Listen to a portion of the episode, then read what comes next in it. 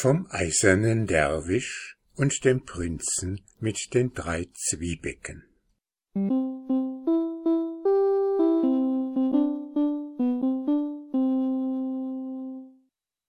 Es war einmal eine Königin, die bekam keine Kinder und war darüber sehr traurig. Als sie eines Tages vor ihrer Türe saß und über ihr Missgeschick nachdachte, kam ein Derwisch zu ihr und fragte sie, Warum bist du so traurig, Frau Königin? Diese aber erwiderte, Ach, geh deiner Wege und frage mich nicht. So sage es mir doch, vielleicht kann ich dir helfen. Ich bin darüber so traurig, dass ich keine Kinder bekomme. Wenn das weiter nichts ist, so kann ich dir helfen. Wenn ich aber mache, dass du drei Kinder bekommst, gibst du mir dann eines davon? Da rief die Königin, wenn du machst, dass ich drei Kinder bekomme, so will ich dir gerne eines davon geben. Er gab ihr drei Äpfel, und als sie diese gegessen hatte, wurde ihr Leib gesegnet, und sie gebar drei Knaben den einen nach dem andern. Als die Knaben heranwuchsen und in die Schule geschickt wurden, kam eines Tages der Derwisch zu dem Jüngsten, gab ihm einen Apfel und sagte, Stecke ihn in den Busen, und wenn dich am Abend die Königin auszieht und der Apfel auf die Erde fällt, dann sage ihr, denke an das Versprechen, das du dem Derwisch gegeben hast. Als am Abend die Mutter den Jüngsten auszog, fiel der Apfel zur Erde, und dabei fiel ihm der Auftrag des Derwischs ein, und er sagte zu seiner Mutter Ein Derwisch hat mir diesen Apfel gegeben und mir aufgetragen, dir zu sagen, dass du dich an das Versprechen erinnern sollst, das du ihm gegeben hast. Die Mutter antwortete Wenn er dir morgen wieder begegnet, so sage ihm, dass er zu mir kommen soll. Der Knabe tat, wie ihm geheißen, und als der Derwisch am anderen Morgen zu ihm kam, sagte er ihm, was seine Mutter ihm aufgetragen hatte. Da ging der Derwisch zur Königin und verlangte von ihr einen ihrer drei Knaben. Die Königin aber beriet sich lange mit dem König, welchen von den dreien sie hergeben sollten. Den Ältesten? Das ging nicht, weil er der Erstgeborene war. Den zweiten? Aber der war so klug und lernte so wacker. Den dritten? Aber der war ein so hübscher lieber Junge. Sie wussten lange nicht, was sie tun sollten. Endlich beschlossen sie, den Jüngsten herzugeben und auf dessen Schönheit nicht zu achten. Darauf sagten sie zu dem Derwisch, wenn die Knaben nach Hause kommen, so nimm denjenigen mit dir, auf den wir heimlich zeigen werden. Als nun die Knaben aus der Schule kamen und ihre Eltern begrüßt hatten, setzten sie sich der Reihe nach hin, und nun zeigten jene auf den Jüngsten. Da sagte der Derwisch zu diesem, Steck mir meine Pfeife an. Der Knabe sah seinen Vater an, und da dieser nichts sagte, so tat er, was ihm der Derwisch geheißen hatte. Nachdem aber der Derwisch seine Pfeife ausgeraucht hatte, sagte er zu dem Knaben, Nimm meine Pfeife und komm mit mir. Das will ich nicht, antwortete der Knabe. Der König aber befahl ihm, mit dem Derwisch zu gehen, und der Knabe musste gehorchen. Er folgte jedoch dem Derwisch nur eine Strecke weit und entschlüpfte ihm dann. Dieser lief ihm nach, konnte ihn aber nicht fangen. Der Knabe kehrte darauf nach Hause zurück, und als ihn seine Mutter fragte, wie er dem Derwisch entkommen sei, sagte er, Ihr habt mich wohl dem Derwisch gegeben, dass er mich fresse. Ich habe aber keine Lust, mich fressen zu lassen. Gib mir Geld und ein Pferd, und ich will schon sehen, dass er mich nicht fängt. Da gab ihm seine Mutter ein gutes Pferd und einen Gurt voll Geld, und der Knabe ritt fort, so schnell das Pferd laufen konnte. Nachdem er eine Zeit lang geritten war, geriet er in eine Gegend, wo drei Draken waren, die Menschen fraßen. Und als er zur Wohnung des ersten kam, traf er Lamia, dessen Frau, über dem Brotbacken. Denn der Drakos fraß jeden Tag einen ganzen Backofen voll Brot. Aber die Lamia verstand sich nicht auf das Brotbacken, denn sie nahm den Teig und warf ihn auf die glühenden Kohlen. Da zeigte ihr der Prinz, wie man Brot bäckt. Und die Lamia war darüber so erfreut, dass sie zu ihm sagte, Für die Guttat, die du mir erwiesen, will ich dich vor dem Drakus schützen und dich in den Schrank verstecken.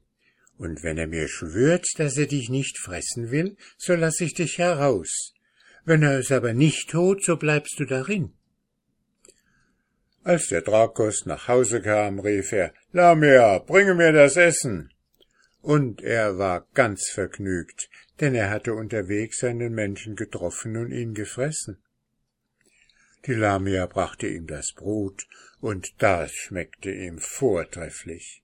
Und als er fertig war, sagte er, Ach, Lamia, heute habe ich so viel von deinem guten Brot gegessen, dass ich jetzt selbst Menschenfleisch stehen lassen würde.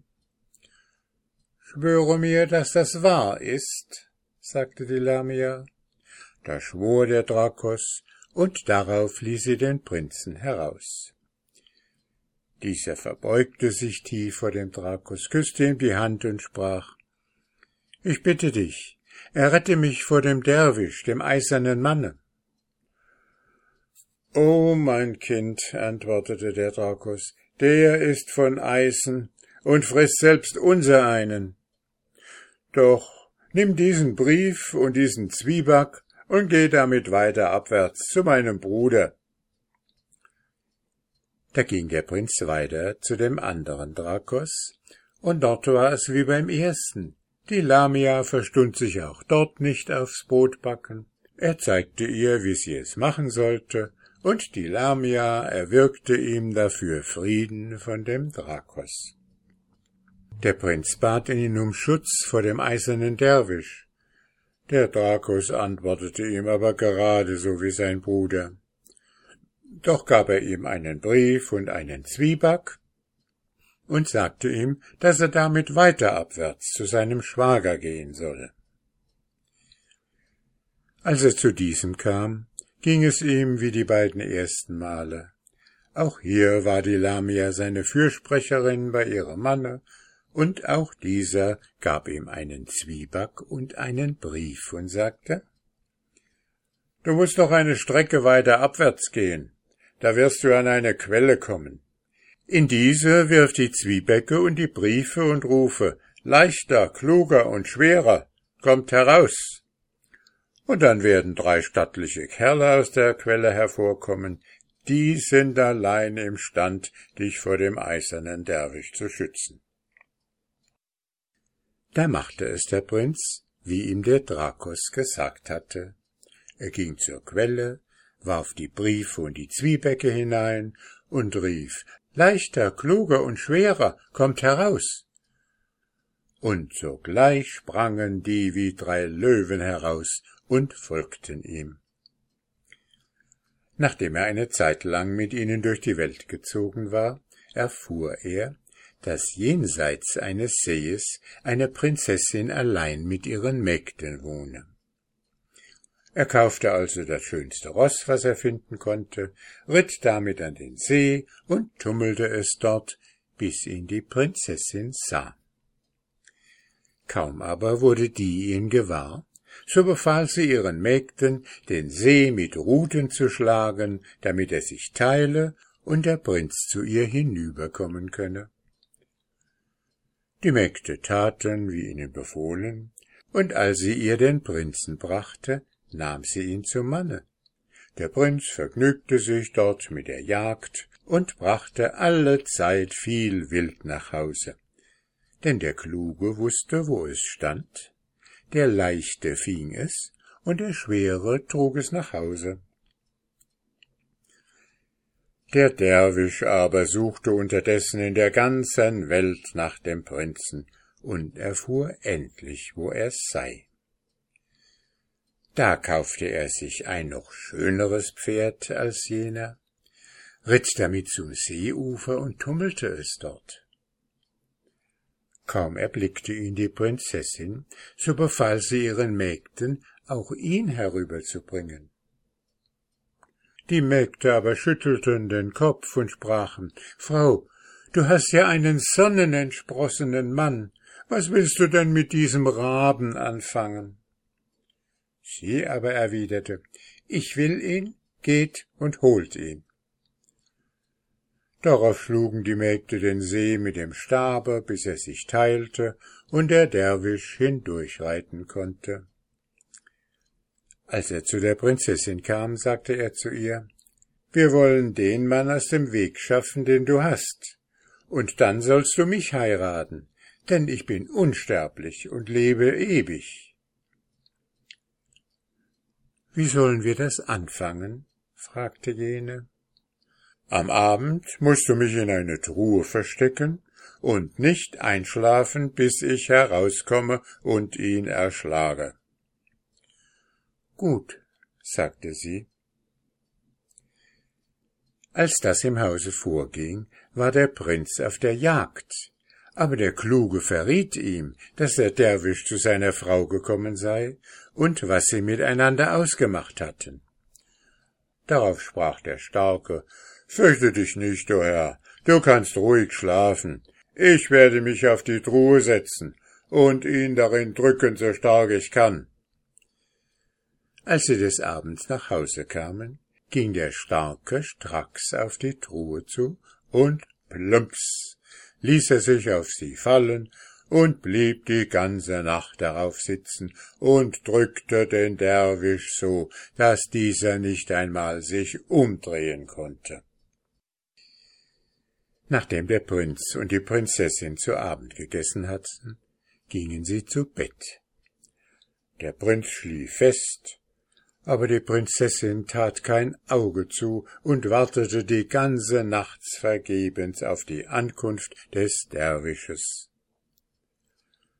Am anderen Morgen, als der Prinz wieder auf die Jagd gezogen war, da ging sie in großem Zorne zur Kiste, öffnete sie und fragte den Derwisch, warum er nicht gekommen sei. Dieser aber antwortete, ich weiß nicht, wie das zuging, aber ich konnte die Kiste nicht aufmachen. Denn am Abend setzte sich etwas auf die Kiste und blieb die ganze Nacht darauf sitzen und drückte mich so, dass ich kein Glied rühren konnte. Heute Abend musst du mich in den Backofen verstecken und seinen Gefolgsleuten nicht erlauben, ins Haus zu kommen. Doch der Kluge hörte auch dieses Gespräch und sagte es dem Prinzen auf der Jagd. Der Schwere versetzte darauf, Fürchte dich nicht, o Herr, ich will mich vor das Ofenloch setzen und ihn drücken, wie gestern Nacht. Als sie am Abend von der Jagd zurückkehrten, wollte die Königin die Gefolgsleute nicht einlassen. Da bat sie ihr Mann und sprach, Lasse sie doch ein, die tun dir gewiss nichts. Und da konnte sie wohl nicht anders und musste sie einlassen. Der Schwere aber ging stracks auf den Backofen zu und setzte sich mit dem Rücken an dessen Türe, und da konnte sich der Derwisch die ganze Nacht über wiederum nicht rühren.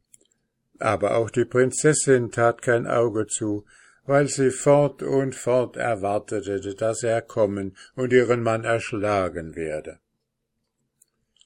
Als nun am anderen Morgen der Prinz auf die Jagd gezogen war, da lief sie in großem Zorn an den Backofen und fragte den Derwisch, warum er nicht herausgekommen sei.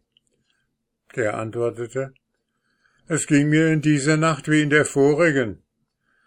Aber ich sehe nun, dass es im Hause nicht geht und dass wir es im Freien versuchen müssen. Morgen musst du deinen Mann nicht auf die Jagd lassen und ihn in einen verschlossenen Garten locken, seine Gefolgsleute aber aussperren und dann es so anstellen, dass er auf einen Fruchtbaum steigt. Für das Weitere werde ich dann schon sorgen. Kaum hatten sie das ausgemacht, so sagte der Kluge zum Prinzen Herr, soeben haben sie sich verabredet, dass sie dich morgen in dem Garten totschlagen und uns davon aussperren wollen. Darauf sagte der Leichte Fürchte dich nicht, o Herr, wenn der Derwisch morgen kommt und dich fressen will, so brauchst du uns nur zu rufen, dann spring ich über die Mauer, öffne den anderen die Türe, und wir drei kommen und zerreißen den Derwisch in Stücke. Am anderen Morgen sprach die Prinzessin zu ihrem Manne Seit der Zeit, wo du hierher gekommen, bist du auch noch nicht einen einzigen Tag zu Hause geblieben, sondern hast mich stets alleine gelassen. Heute aber sollst du bei mir bleiben und da wollen wir in unseren Garten gehen und Apfelsinen und andere Früchte pflücken. Der Prinz erwiderte, wenn es dir Vergnügen macht, so wollen wir in den Garten gehen. Als sie aber zum Garten kamen und die Gefolgsleute des Prinzen ihnen in denselben folgen wollten, da sprach die Prinzessin, wenn diese da mitgehen, so trau ich mich nicht in den Garten und kehre lieber um. Die drei mussten also vor dem Garten bleiben, und die Prinzessin schloss die Türe zu. Als sie eine Weile im Garten gewandelt waren, rief die Prinzessin Sieh mal, diese beiden Apfelsinen auf jenem Baum. Steige doch hinauf und brich sie, die eine soll für dich, die andere für mich sein. Kaum war er aber oben, so erschien der Derwisch am Fuß des Baumes und rief, Hab ich dich endlich, du Hund, komm gleich herunter. Der Prinz erwiderte, Ich bin nun dein, so oder so. Lass mich nur noch drei Worte sagen. Sage sie, aber schnell. Und da rief der Prinz, Leichter, kluger, schwerer.